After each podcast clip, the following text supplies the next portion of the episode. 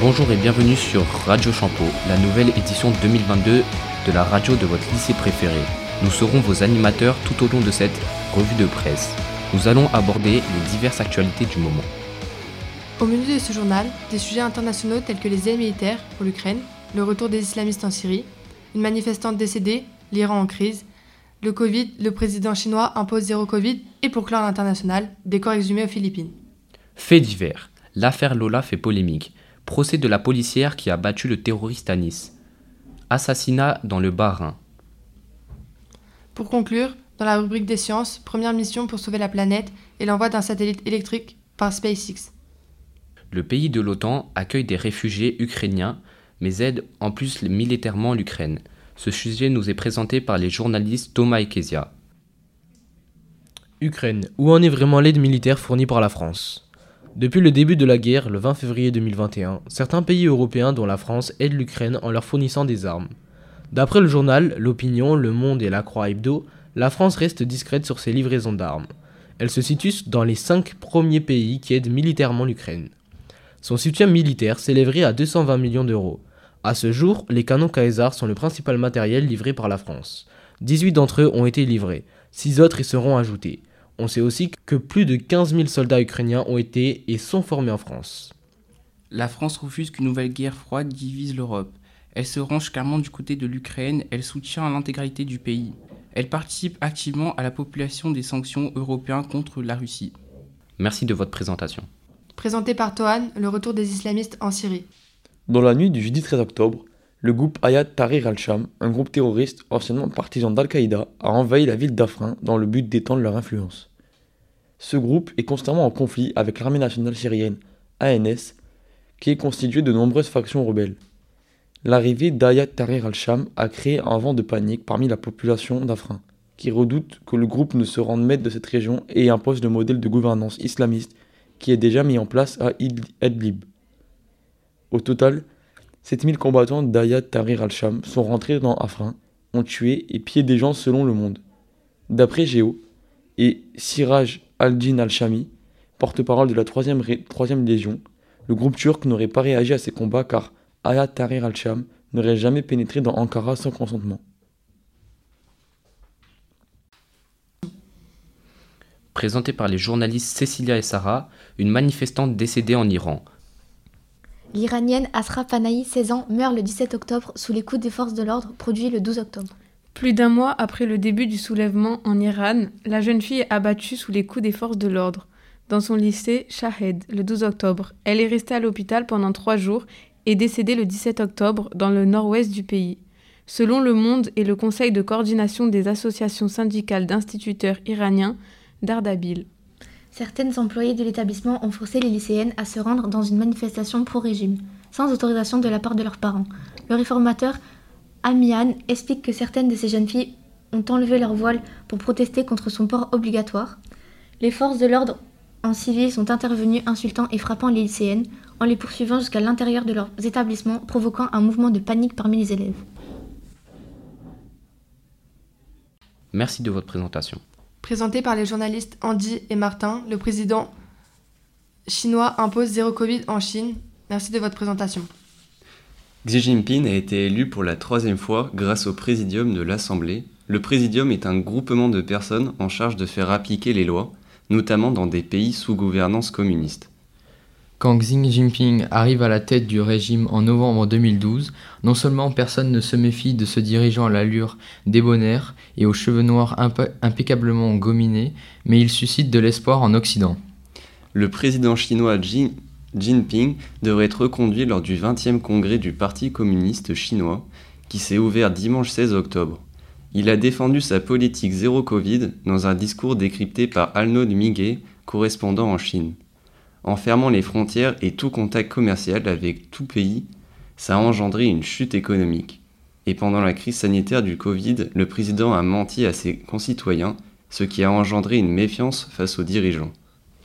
Pour assurer la confiance de sa collectivité et sa réélection, le président a mis en place des mesures importantes, plus précisément un plan de relance économique qui permettrait la reprise de l'économie intérieure. Il s'agit d'un plan intitulé Vision 2035, Dans la continuité de son programme, il tente de promouvoir les investissements de la route de la soie, investissements qui ont longtemps été dans le projet de Xi Jinping, mais qui ont souvent comporté de la corruption, de la pollution et des violations de droits du travail. Et pour finir, sur l'international, présenté par Matteo et Alinoé, des corps exhumés et drogués en Philippines. Merci pour votre présentation.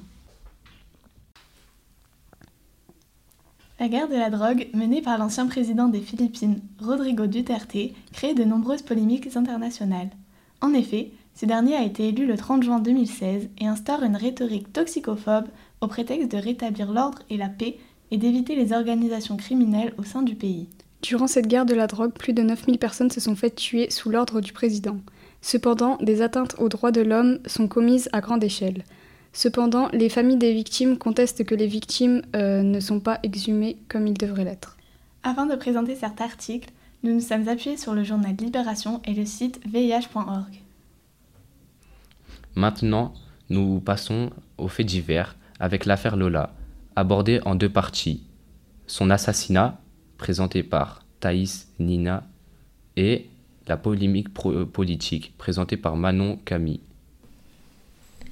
Le vendredi 14 octobre 2022, le Parisien et 20 minutes révèle que Lola, une jeune fille de 12 ans, a été tuée à 15h15 dans la résidence où elle logeait à Paris. Alors qu'elle était dans son appartement, une personne s'est introduite chez elle et lui a infligé des violences physiques intolérables comme des entailles au visage, au dos et au cou. Elle a été violée et a vécu des choses épouvantables et par la suite, l'enfant est morte asphyxiée dans une malle.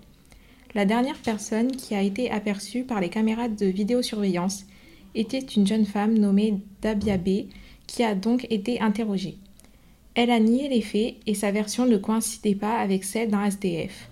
Elle affirme s'être battue contre un fantôme et ne jamais pouvoir faire cela à un enfant. D'après le témoignage du SDF, Dabiabé lui aurait demandé de l'aide contre une énorme somme d'argent, en lui disant que c'était un trafic d'organes et qu'il fallait se taire.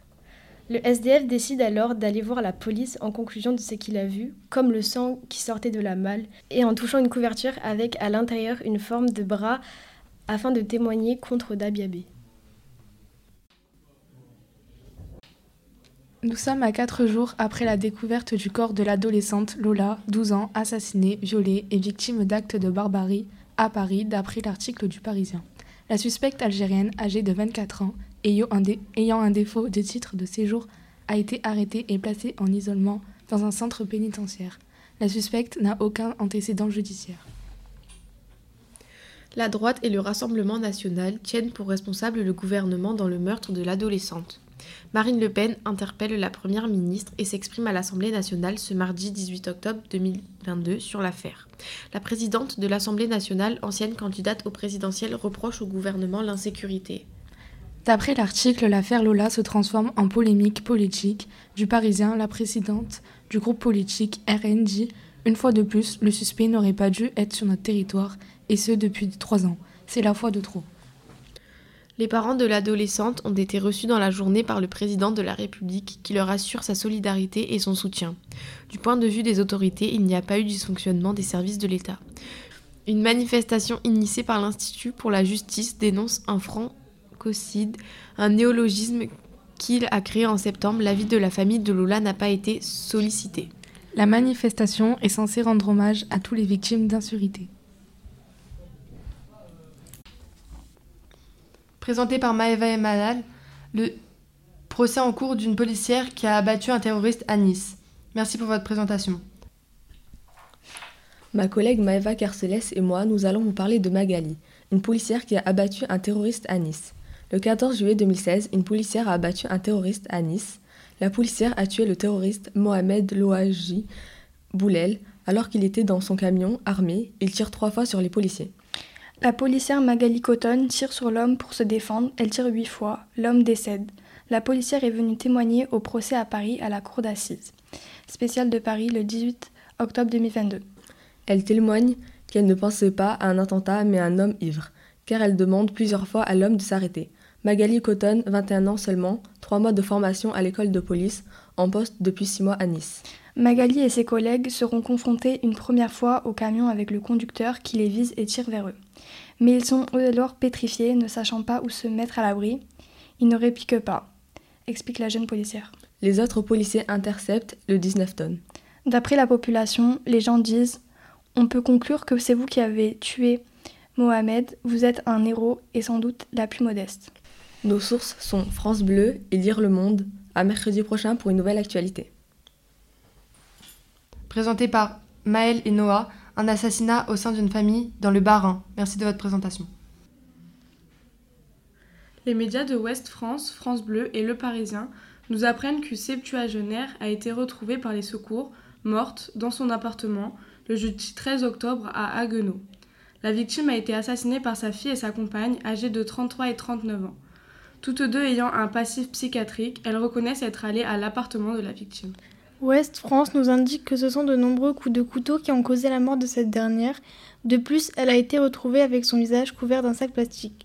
De ce fait, les deux femmes ont été arrêtées l'après-midi même après avoir pris la fuite en direction de Bordeaux.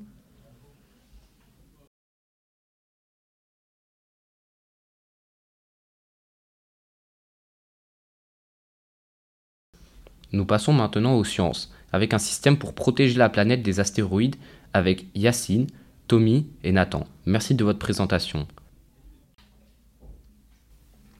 On nous parle des astéroïdes tueurs et plus précisément de la première mission pour sauver la Terre. Dans l'article paru le jeudi 22 septembre 2022 dans Science et Avenir, Science Vie et sur le journal Le Monde. Fin septembre, la sonde DART a percuté volontairement un astéroïde nommé Dimorph, potentiellement dangereux pour la Terre.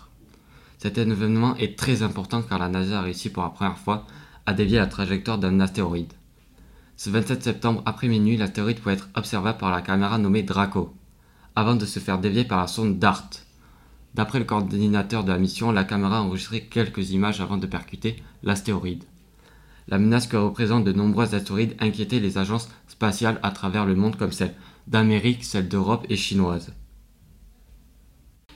Et en deuxième partie, la découverte du CO2 sur une exoplanète, présentée par Jules et Thomas. Merci de votre présentation.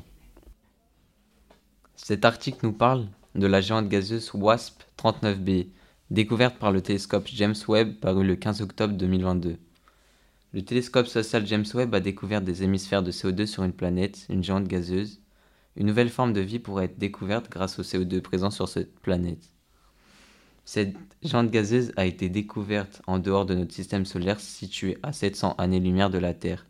Cette planète a été découverte grâce à un télescope spatial sur un satellite James Webb qui est situé à 1,5 années-lumière de la Terre. Toutes ces recherches ont été faites dans l'espoir d'y trouver des conditions favorables à la vie, le CO2 étant une molécule importante pour déduire le climat d'une planète.